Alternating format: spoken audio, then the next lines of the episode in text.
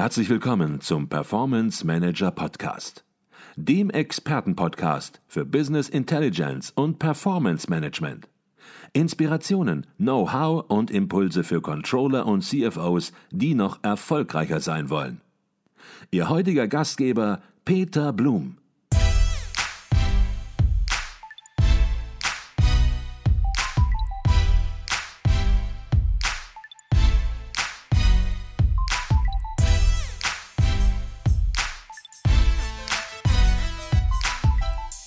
Herzlich willkommen zu einer neuen Folge des Performance Manager Podcast. Mein Name ist Peter Blum. Bei mir zu Gast ist heute der Leiter der Ideenwerkstatt des ICV, dem Think Tank des Internationalen Controllervereins, Professor Dr. Ronald Gleich. Professor Gleich lehrte und forschte über viele Jahre an der EBS Universität für Wirtschaft und Recht in Österreich-Winkel und ist seit kurzem zur Frankfurt School of Finance and Management gewechselt, wo er eine Professur für Management Practice und Controlling innehat. Die Ideenwerkstatt des ICV befasst sich seit 2019 mit dem Kernthema Controlling in Krisenzeiten. Eine mögliche wirtschaftliche Krise war damals schon absehbar, aber niemand konnte damit rechnen, dass das Thema heute so aktuell werden würde. Doch zunächst mal herzlich willkommen im Performance Manager Podcast, Professor Dr. Ronald Gleich. Lieber Blum, freut mich sehr, dass ich wieder mit Ihnen sprechen darf. Es ist ja immer wieder schön, dass so die aktuellen Themen äh, äh, gemeinsam erörtern dürfen. Also äh, ist eine große Freude für mich, mit, heute mit Ihnen sprechen zu dürfen. Und heute haben wir natürlich ein sehr, sehr aktuelles Thema, sozusagen zufällig hätte ich fast gesagt, ist es so aktuell geworden, denn das haben Sie sicherlich 2019 so noch nicht kommen sehen. Ansonsten hätten sie weissagerische Fähigkeiten und die traue ich selbst ihnen nicht zu, aber eine gewisse Weitsicht, denn die Krise, dass eine wirtschaftliche Krise kommt, das war damals schon deutlich sichtbar. Heute ist es noch viel schlimmer. Die Corona-Krise bedroht, die Corona-Krise bedroht immer noch viele Unternehmen und zwingt diese vielfach sogar zur Anpassung ihres Geschäftsmodells. Aktuell haben sich die meisten Unternehmen, würde ich sagen, schon aus der anfänglichen Schockkrise wieder befreit. Aber je nach Branche stellt sich die Situation doch sehr unterschiedlich dar und für viele Unternehmen ist ein Ende der Krise auch sicherlich noch nicht in Sicht. Wir wollen uns heute ein bisschen grundsätzlicher mal mit dem Thema Krise beschäftigen und natürlich auch mit dem Thema Controlling in Krisenzeiten. Und ja, manche Unternehmen hat es härter getroffen, manche nicht so hart. Lassen Sie uns vielleicht zunächst mal darüber sprechen, was ist denn überhaupt eine Krise aus betriebswirtschaftlicher Sicht? Ja, also grundsätzlich, und äh, das ist ja auch allseits äh, bekannt, leben wir ja in einer VUCA-Welt, die gekennzeichnet ist durch Geschwindigkeit auf der einen Seite äh, äh, von Unsicherheit, Komplexität und wir nennen das Mehrdeutigkeit äh, noch als, als weitere äh, Komponente. Das heißt, überraschende und unerwartete Ereignisse sind im Grunde genommen auf der Tagesordnung. Sind sie ungünstig, sagen wir in der Ideenwirtschaft oder Werkstatt oder gar existenzgefährdend, spricht man von Krisen. Also ungünstig und existenzgefährdet äh, ist sozusagen das, äh, was äh, man als Krise bezeichnen kann. Und man kann auch vereinfacht formulieren, dass, und das wird ja auch oft gleichgesetzt, Risiko eine abstrakte und auch nicht immer existenzgefährdete gefährdende Gefahrenmöglichkeit darstellt, während Krise eine konkrete und eben existenzgefährdende Gefahrensituation ist, bei der im Regelfall auch ein Schaden nicht abgewendet werden kann. Wir haben heute ja unterschiedliche Formen der Krisen. Wir hatten also die Ideenwerkstatt aufgesetzt, hat in der Tat äh, noch nicht über so eine große pandemische Krise nachgedacht, sondern haben zu dem Zeitpunkt über strukturelle Krisen diskutiert, am Beispiel der Maschinenbauindustrie, am Beispiel der Automobilindustrie.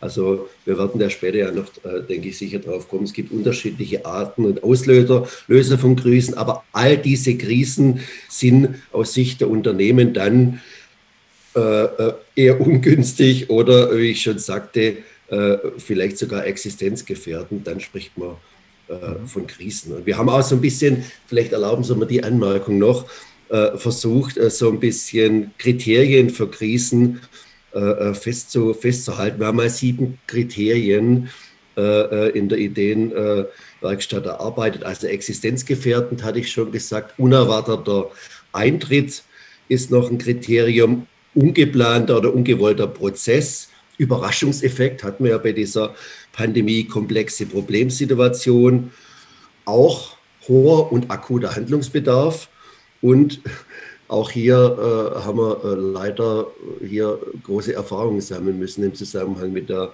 äh, Pandemie und Corona, häufig keine Lösungserfahrungen. Mhm. Okay, jetzt haben Sie gerade schon gesagt, es gibt unterschiedliche Ursachen von Krisen und ja, bei der Corona-Krise ist es offensichtlich, was die Ursache ist, aber die Corona-Krise ist ja auch sicherlich eine, ja, vielleicht hoffentlich einmalige, davon ist vielleicht nicht unbedingt auszugehen in der Zukunft, mhm. aber zumindest eine ganz besondere Ursache der Krise.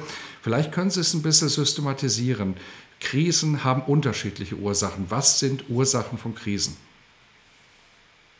Na gut, äh, wir, hatten die, wir haben diese exogenen, unerwarteten Schocks vielleicht als, als äh, Krise oder als Krisenauslöser. Wir haben das ja schon mehrmals gehabt. Wir haben ja auch äh, die Ölkrise gehabt. Wir beide können uns noch daran erinnern, in den, in den 70er Jahren mit autofreien Sonntagen und andere mehr. Also auch da äh, übrigens äh, gab es ja Modelle, wo man versucht hat, die Wirtschaft abzubilden, Wirtschaft zu steuern, aber genau mit diesem externen Schockereignis hat niemand gerechnet. Und ähnlich haben wir es ja heute auch äh, mit der Corona-Pandemie. Also exogene, unerwartete äh, Schocks äh, ist natürlich eine mögliche Ursache für Unternehmenskrisen, aber oftmals sind die Krisen ja auch selbst gemacht.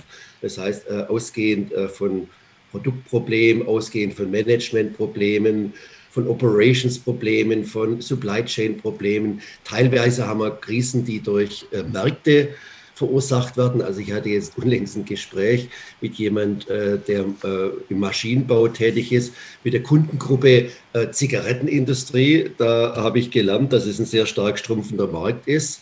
Also kann auch so ein schrumpfender Markt oder eine äh, fundamentale Marktveränderung ein Krisenauslöser sein. Also wir sehen jetzt äh, schon im Rahmen dieser äh, Überlegung, dass es sehr, sehr viele verschiedene Ursachen sein kann und dass es sehr viel mehr ist als das, was wir jetzt gerade erleben, was eine Krise auslösen kann. Mhm. Und ich glaube, was auch deutlich geworden ist, das haben Sie gerade auch zwischen den Zeilen gesagt, eine Krise hat nicht nur eine externe oder eine interne Ursache, eine exogene Ursache oder eine interne Ursache, sondern häufig ist es auch eine Mischung aus beidem, dass eine exogene Ursache entsprechend da ist, aber man intern entsprechend nicht reagiert, beispielsweise Unternehmen mhm. wie Kodak, die man heute schon gar nicht mehr kennt und die ja sogar mal die Digitalkamera erfunden haben, aber ja. nichts daraus gemacht haben. Viele wissen ja. das nicht und die das Thema ja einfach für ihr Geschäftsmodell vernachlässigt hatten eben und gesagt haben, der analoge Film, sage ich mal so ein bisschen platt, ist die Zukunft. Ähm, jetzt haben Sie in der Ideenwerkstatt natürlich in die Krise tiefer reingeschaut und haben erarbeitet, welche Phasen einer unternehmerischen Krise es gibt und natürlich auch, was diese einzelnen Phasen kennzeichnet. Vielleicht können Sie dazu etwas sagen. Na gut, wir hatten äh, jetzt, da kann ich dann gerne ein bisschen ausführlicher äh, drauf, drauf zu sprechen kommen. Wir haben gesagt, es gibt im Grunde genommen verschiedene Phasen des Krisenmanagements, die beginnen mit der Phase 1, dem Überleben äh, äh, zu sichern, der Stabilisierung als Phase 2, komme ich gerne noch ein bisschen ausführlicher darauf zu sprechen. Dann Phase 3, Neuausrichtung des Geschäftsmodells und dann schließlich auch äh, der Phase 4, dem Neustart. Was mir aber wichtig ist, nochmal zu erwähnen, äh, wann muss ich denn überhaupt was tun als Unternehmen? Und wann, wann bin ich denn überhaupt in der Krise drin? Und äh, da haben wir einiges gelernt, muss ich sagen, von Trumpf. Wir hatten uns ganz frühen Phase schon vor Corona mit Trumpf, Trumpf und Kercher beschäftigt, weil das beides Unternehmen waren, wo wir wussten, die sind intensiv schon in diesem Thema ich will jetzt nicht sagen Krisenmanagement dran, aber die wussten, die Märkte verändern sich, sie könnten potenziell in eine Krisensituation äh, reinrutschen und äh, haben sich äh, intensiv mit dieser Thematik äh, beschäftigt. Und da äh, äh, habe ich gelernt, dass am Beispiel Trumpf drei Krisensituationen unterschieden werden. Also bevor man jetzt in die eigentlichen Phasen des Krisenmanagements reingeht, die haben gesagt, wir haben eine Gewinnkrise, wenn der Umsatz um 10 bis 20 Prozent äh, einbricht. Das heißt, also da ist der Umsatzrückgang so stark, dass unser Gewinn gefährdet ist. Wir haben eine Liquiditätskrise, wenn der Umsatz um 20 bis 30 Prozent einbricht. Also übrigens jetzt ein Szenario, das bei vielen Unternehmen ja realisiert ist. Wenn ich jetzt so die Aufs äh, äh meine Unternehmen denke, die ich in Aufsichtsratsmandaten betreue, dann ist es bei vielen Maschinenbauern so, genau diese Liquiditätsgröße könnte drohen, wenn man nicht gegensteuert. Und der dritte äh, Krisenstand ist die existenzielle Krise, wenn der Umsatz also um mehr als 30 Prozent, 40, 50 oder 60 Prozent äh, äh, zurückgeht. Und das habe ich jetzt übrigens jetzt am Beispiel Zigarettenindustrie gelernt, dass die AEs haben 30 äh, Prozent nur noch von den AEs des Vorjahres und dass es da wirklich dann um existenzielle Gefährdungen des Unternehmens geht. Mhm. Also es gibt sogar so, Unternehmen, ich spreche mit einigen, die haben wesentlich mehr als 30 Prozent Umsatzrückgang, 60 Prozent, 70 Prozent sind durchaus auch angesagt in einigen ja. Branchen. Und ja, das ist natürlich äh, alles andere als ein kleines Thema, sondern da ist, so wie Sie es ansprechen, im Grunde genommen die gesamte Existenz des Unternehmens in Gefahr. Ja, so ist es. Und äh, da muss man natürlich dann, sagen wir mal, alles aufarbeiten, alles durchdiskutieren. Und äh, wir sehen es ja an, an, an Beispielen der Aviation-Industrie. Äh, aktuell, Lufthansa äh, wird ja viel in der Presse zitiert, über Airbus wird jetzt nicht so viel gesprochen, aber da ist es ja ähnlich. Dass es ja wirklich äh, grundsätzlich um das Überleben für diese Unternehmen geht. Also genau das, was wir jetzt als existenzielle Krise bezeichnen würden. Also Umsatz bricht dramatisch ein und man muss alles tun, um das Unternehmen des Unterne äh, Unternehmens überhaupt sichern zu können. Mhm, okay, jetzt haben Sie gerade drei Stufen sozusagen unterschieden einer unternehmerischen Krise. Einmal die existenzielle Krise, die strategische Krise in gewisser Weise, dann die Gewinnkrise, die Erfolgskrise. Und als letzte Stufe, da wird es natürlich dann immer enger, das ist die Liquiditätskrise, die häufig auch dann ja, wenn man nicht äh, viel dagegen steuert, richtig dagegen steuert, in eine Insolvenz führen kann. Und die Frage für die Ideenwerkstatt ist natürlich immer, was kann das Controlling, was kann der Controller tun in den einzelnen Stufen, um seine Aufgabe als Sparingspartner des Managements wirkungsvoll zu unterstützen. Und wenn Sie Lust haben, gehen wir einfach diese einzelnen Phasen mal durch und beginnen vielleicht mal wirklich mit der ja, ich würde sagen, existenziellen Krise, mit der strategischen Krise. Was sind die Aufgaben des Controlling in einer solchen Situation, wenn der Umsatz um 60, 70 Prozent einbricht?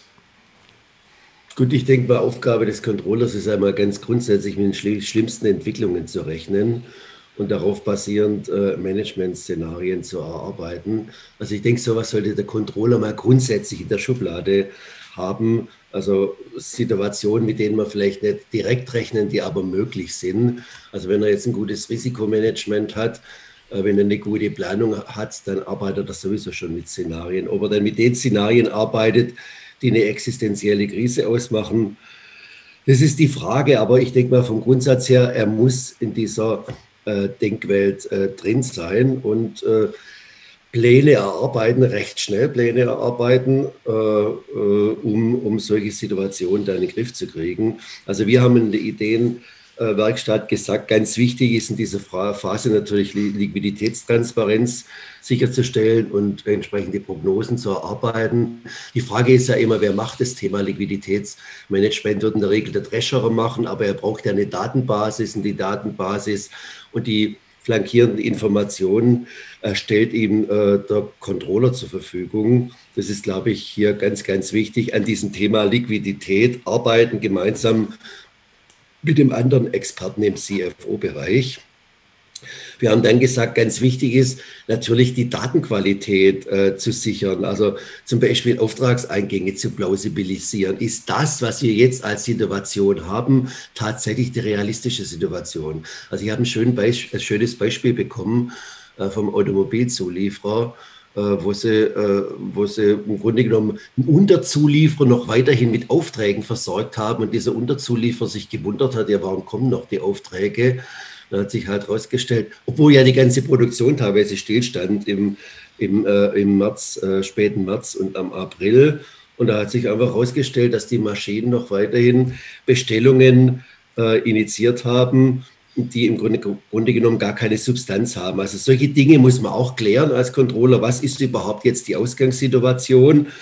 Und dann muss man natürlich sehr schnell rein in das Thema Hilfsprogramme äh, sichten und organisieren, äh, also insbesondere im, im, Sinne der Liquiditätssicherung, äh, im Sinne der Stabilisierung des Unternehmens. Dann, äh, denke ich, ist ein Reporting für die Krisenorganisation äh, ganz wichtig. Und ich sagte ja schon, das Thema Szenarien. Szenarien entwickeln und darauf basierende Aktionspläne und Projekte erarbeiten und äh, anstoßen. Vielleicht braucht man ein paar neue Kennzahlen und Sichten äh, für die Steuerung. Auch das äh, könnte vom Controller entscheidend mit initiiert werden. Also es ist selbst eine ganze Fülle an Aufgaben. Und ich glaube, egal welche Krise wir nehmen, äh, äh, die Aufgaben bleiben die ähnlichen. Aber es gibt dann vielleicht unterschiedliche, sagen wir mal, Portfolioschwerpunkte. Also was akzentuiere ich ein bisschen stärker, was akzentuiere ich vielleicht ein bisschen weniger. Mhm. Das heißt, ich verstehe Sie so, Sie haben jetzt im Grunde schon, schon die gesamten Werkzeugkoffer ausgepackt und es geht in der Erfolgskrise oder in der Liquiditätskrise im Prinzip darum, die Gewichtung der Werkzeuge ein bisschen zu schärfen, unterschiedlich zu gewichten. Aber es kommen in den einzelnen anderen Phasen sozusagen in der Erfolgskrise und in der Liquiditätskrise keine grundsätzlich neuen Werkzeuge oder Themen ins Spiel. Na gut, man kann ja vielleicht sagen, wenn ich jetzt nur eine kleine Gewinnkrise habe, äh, dann äh, muss ich mich jetzt vielleicht nicht ganz fundamental mit den Szenarien äh, für die Zukunft beschäftigen, sondern ich muss vielleicht kleine effizienzsteigernde Maßnahmen initiieren, wenn das möglich ist. Also zum Beispiel äh, bezüglich der Zulieferer und Zulieferpreise vielleicht mal noch ein bisschen äh, stärker äh, hinschauen. Wenn ich aber eine existenzielle Krise habe, äh, dann muss ich sehr viel mehr bewegen, muss ich vielleicht ganz tief in die Szenarien reingehen, muss ich vielleicht auch nochmal ganz tief ins Geschäftsmodell äh, reingehen. Aber in all diesen Phasen, Sie hatten es ja angesprochen, ist das Thema Liquiditätsmanagement ganz wichtig, fundamental wichtig in der existenziellen Krise auch wichtig, aber vielleicht nicht so sehr wichtig in der Gewinnkrise. Und das ist ja so ein Mantra, das ich ja auch immer gern zitiere, und das war auch in der Ideenwerkstatt. Äh, äh, intensiv äh, diskutiert haben. Äh, Liquidität vor Rentabilität vor Wachstum, das ist so eine alte Hanier-Regel. Und die finde ich halt gerade jetzt in dieser Krisensituation äh, gut. Bevor ihr jetzt über Rentabilität oder Wachstum oder sonst was nachdenkt, sichert eure Liquidität. Und das ist ganz, ganz wichtig. Äh, und natürlich gleichzeitig, das haben wir bei Corona ja gemerkt, muss ich versuchen, die Sicherheit der Wertschöpfungskette äh, äh, zu gewährleisten. Also das haben wir als neue Erfahrung gemacht jetzt in der globalisierten Wirtschaft, äh, dass wir ja schauen müssen, dass die Wertschöpfung überhaupt möglich ist. Mhm, okay. Jetzt sagt man ja häufig, dass schlechte wirtschaftliche Zeiten gute Zeiten fürs Controlling sind, für Controllerinnen und Controller. Und aus Ihrer Antwort hört man das natürlich auch deutlich raus, weil jetzt gerade ist natürlich der Sparingspartner des Management gefragt. Nicht nur einfach äh, Berichte liefern und nichts dazu sagen, das ist sowieso nie Aufgabe des Controllers, sondern aber auch als derjenige, der natürlich in die Analytik auch einsteigen kann, der weiß, was hinter den Zahlen steckt, dann eben als Sparingspartner zu fungieren, um eben auch neue Ideen, neue Überlegungen anzustoßen, wo kann man was verändern. Ich rede jetzt noch gar nicht mal mehr vom Geschäftsmodell, das ist sicherlich noch mal eine viel größere Sache, aber eben zu schauen, wo haben wir Einsparpotenziale, wo können wir was stoppen, wo können wir was verstärken, was mehr Umsatz möglicherweise generiert. Bedeutet das aus Ihrer Sicht, dass das Controlling mit dem Management in der Krise anders zusammenarbeiten muss? Oder bleibt es bei der Doktrin Sparingspartner des Management? Wir müssen mal natürlich grundsätzlich die, die Frage stellen, darf der Controller das überhaupt tun? Also lässt das Management so eine Rolle, so eine Rolle zu. Aber in der Tat, wenn, wenn wir jetzt mal unterstellen, das Management würde diese Rolle zulassen, äh, sehe ich jetzt in der jetzigen Situation, die ja immer noch eine Krisensituation ist, auf jeden Fall mal die Notwendigkeit, dass die Controller ganz, ganz äh, ausgeprägt als Sparringspartner, Businesspartner oder wie auch immer wir das unter, bezeichnen wollen, agieren müssen. Das heißt, es geht ja gar nicht anders. Der Controller muss sich jetzt ganz intensiv mit dem Unternehmen, seinen Produkten, mit dem Geschäftsmodell, mit der Konkurrenzsituation und andere mehr auseinandersetzen. Also er kann sich jetzt nicht hinter seinen Kostenstellen verschanzen oder, äh, oder mit äh, irgendwelchen Controlling-Produkten agieren. Also er muss sich ganz, ganz intensiv auf das Geschäft einlassen, das Geschäft verstehen und äh, sich, und das ist auch ganz wichtig,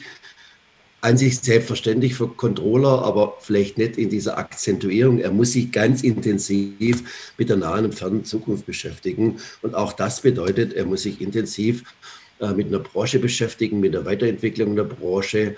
Also er muss an sich, wenn wir jetzt an der Maschinenbau denken, fast schon halber Ingenieur sein, äh, um, äh, um das Unternehmen und dessen Umfeld verstehen zu können. Und erst dann wird er auch richtig wahrgenommen und ernst genommen als Sparingspartner. Mhm. Und damit sind wir im Prinzip auch bei einem weiteren ganz wichtigen Thema, nämlich Krisenmanagement in Unternehmen. Und wenn eine Krise kommt, dann ist es häufig so, dass man ja, emotional reagiert, dass entsprechend möglicherweise die sachliche Ebene kurzfristig zurückgeht. Aber das muss sich natürlich sehr, sehr schnell wieder ändern, um wirklich rational auf Krisen auch entsprechend angemessen reagieren zu können und wirkungsvoll gegenzusteuern. Was ist, ich habe schon einen Punkt angesprochen, aber was ist aus Ihrer Sicht gutes Krisenmanagement? Was ist wichtig? Gut, ist, glaube ich, äh, ganz, ganz elementar, dass man sich mal zunächst über die verschiedenen, äh, sagen wir mal, Kategorien äh, des Krisenmanagements nochmal Gedanken macht, dass es zum Beispiel eine Krisenvorsorge gibt. Also man könnte sagen, vielleicht eine Früherkennung. Also das könnten ja irgendwelche Indikatoren sein, volkswirtschaftliche Indikatoren, Einkaufsindizes und so, und so weiter und so fort. Also dass man sich über Krisenvorsorge Gedanken macht, Früherkennung als ein Teilaspekt oder vielleicht auch Krisenprävention betreibt, also im Best Case äh, Krisenvermeidung oder eine Vorbereitung auf eine eintretende Krise. Wir hatten das ja gerade schon im Zusammenhang mit dem Controller, der sich äh, Szenarien erarbeitet und vielleicht auch äh, einen Contingency-Plan äh, äh, überlegt. Und dann, wenn all, all dies äh, nicht, mehr, nicht mehr hilft, das heißt, die Krisenvorsorge nicht ausreichend war und die Krise dann tatsächlich äh, äh, eintritt, äh, halt diese Krisenbewältigung. Das kann ja entweder eine Kriseneindämmung sein, ist das, was wir ja sehr stark diskutiert hatten in der Ideenwerkstatt, oder dann vielleicht auch so eine Art Recovery als Neustart ist auch, Start ist auch ein Teilaspekt, den wir diskutiert hatten äh, äh, im Sinne der Neuausrichtung des Geschäftsmodells. Auch das kann Teil des Krisenmanagements sein. Und last but not least, natürlich sicherzustellen, dass das, was man der Krise gelernt hat, auch als Wissen im Unternehmen bleibt. Also Lernen aus der Krise ist daher das entscheidende Stichwort noch als Teilaspekt des äh, Krisenmanagements. Okay. Jetzt haben Sie eben schon häufiger das Stichwort Risikoplanung, Risikomanagement in den Mund genommen und gesagt, Mensch, der Controller soll unterschiedliche Szenarien entwickeln, Best Case, Worst Case, äh, Normalszenario möglicherweise. Da brauchen natürlich auch entsprechende Werkzeuge. Er muss verstehen, was macht überhaupt eine Szenariobetrachtung aus, wie geht man das ganze Thema an. Gucken wir uns das vielleicht zunächst mal gar nicht in der Krise an, sondern in einer Normalsituation. Würden Sie sagen, dass sich viel zu wenig Unternehmen mit den Unsicherheiten der Zukunft, also mit den Chancen und Risiken wirklich systematisch und ja, konzentriert befassen in einer Normalsituation oder sagen Sie, nee, das reicht völlig aus und man ist sehr gut gerüstet, wenn es dann zu einer Krise kommt. Vielleicht nicht zu einer Krise, wie wir sie jetzt haben mit der Corona-Krise, das ist schwer absehbar, aber eben in einer Krise, die von aus möglicherweise kommt, aber die schleichend herangeht und nicht von heute auf morgen sozusagen passiert. Also vom Grundsatz her würde ich da leicht widersprechen. Äh, denn äh, äh, wir haben uns ja in der Controller-Community intensiv Gedanken gemacht, welche Rolle hat der Controller jetzt, Sie nannten Unsicherheiten, äh, im Zusammenhang mit dem Risikomanagement und dem Risikocontrolling. Also ich bin ja auch im, im Board äh, des, äh, Internet, der International Group of Controlling und wir machen uns ja intensiv Gedanken über, über Standards im Controlling. Wir haben jetzt unlängst das Controller-Prozessmodell überarbeitet. Ich habe es gerade in der Hand, Controlling-Prozessmodell 2.0, äh, Leitfaden für die Beschreibung und Gestaltung von Controlling-Prozessen. Und hier haben wir uns äh, intensiv auch mit Risikocontrolling beschäftigt und klassifiziert, was muss denn der Controller tun, äh, im Zusammenhang äh, mit diesem Risikocontrolling. Und das heißt natürlich, er muss mitwirken an der Identifizierung der Risiko, Risiken und die klassifizieren. Er muss sie analysieren und bewerten muss vielleicht Einzelrisiken zu einer Gesamtrisikoposition aggregieren und Risikomaßnahmen ableiten und verfolgen. Ist ja auch schon ein bisschen im Zusammenhang mit den Szenarien angeklungen, dann einen Risikobericht erstellen. Also jetzt von der reinen Lehre äh, äh, würde ich sagen, äh, haben wir das Thema als Controller-Community durchdrungen und wir sehen es als wichtigen Teilaspekt äh, der Controllerarbeit. Aber Sie haben recht, was davon in der Praxis angekommen ist, müssen wir natürlich äh, diskutieren. Und man kann schon die Frage diskutieren, ist es überhaupt eine Aufgabe der Controller, äh, was ich jetzt gerade skizziert habe, oder ist es die Aufgabe des Risikomanagers? Und wir sehen ja oft auch in Konzernen, dass es äh, eigene Abteilungen unter dem CFO gibt, die sich genau mit dem Thema beschäftigen, aber nicht Controlling heißen, sondern Risikomanagement. Mhm. Aber äh, äh, wenn Sie mir die Anmerkung noch, noch erlauben, äh, ich sehe es natürlich als ganz, ganz wichtig und relevant ein, dass wir jetzt in dieser Phase an sich erkennen, dass man sich nicht allein mit diesen finanzwirtschaftlichen Risiken beschäftigen muss, sondern sehr viel weitergehen muss. Leistungswirtschaftliche Risiken an sich schon Zusammenhang mit Kontrakt vor über 20 Jahren äh, erwähnt, aber anscheinend nicht ganz so selbstverständlich oder Umfeldrisiken. Also das sind, glaube ich, äh, Dinge, die man jetzt nochmal sehr viel stärker betonen muss. Ich hatte die Prozesse genannt, aber äh, und Prozessschritte bezüglich Risikomanagement und Controlling. Aber die Frage ist halt, welche Bandbreite schaut man sich an an Risiken? Und da kann man, glaube ich, in der Tat darüber diskutieren. Mhm. Ich glaube, Sie haben natürlich vollkommen recht. Das Thema ist theoretisch sozusagen schon seit ja, vielen Jahrzehnten, hätte ich fast durchdrungen. Da ist auch nicht mehr so viel Neues dazugekommen, dass man sagt, das ist eine revolutionäre neue Idee, äh, um Risikomanagement zu machen. Aber man hat eben genauso, wie Sie es gesagt haben, auch doch manchmal den Eindruck, dass in Unternehmen oder auch natürlich im Controlling das Thema so ein bisschen nebensächlich gehandelt wird, dass man sagt, müssen wir uns jetzt hier mit Chancen und Risiken befassen. Und selbst wenn man das macht, dann mhm. stellt sich ja auch die Frage, was bedeutet das dann? Man kann natürlich vielfach Risiken und Chancen, Stärken und Schwächen, das ist ja sozusagen das Tableau aufschreiben. Aber dann natürlich auch daraus die Ableitungen vornehmen und dann möglicherweise das Geschäftsmodell verändern. Ja. Und das hatten Sie eben auch schon ein bisschen ja, kritisch vielleicht angemerkt. Man muss aufpassen, ist das dann noch die Aufgabe des Controllers oder liefert der Controller hier zu? Soll er das ein bisschen befeuern, sozusagen, das Thema systematisieren? Aber das Thema muss als Aufgabe dann natürlich auch in den Köpfen der Unternehmen Unternehmensführung des Managements ankommen. Ja. Habe ich das so richtig verstanden? Völlig richtig. Und für uns Controller ist ja dann die Frage, wie nutzen wir diese, äh, diese Informationen, wenn sie denn vorliegen.